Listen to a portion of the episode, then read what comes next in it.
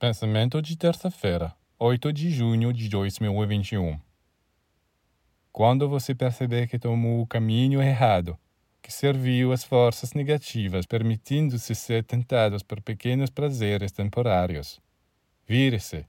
Afaste-se rapidamente daquelas regiões perigosas onde você perdeu seu caminho.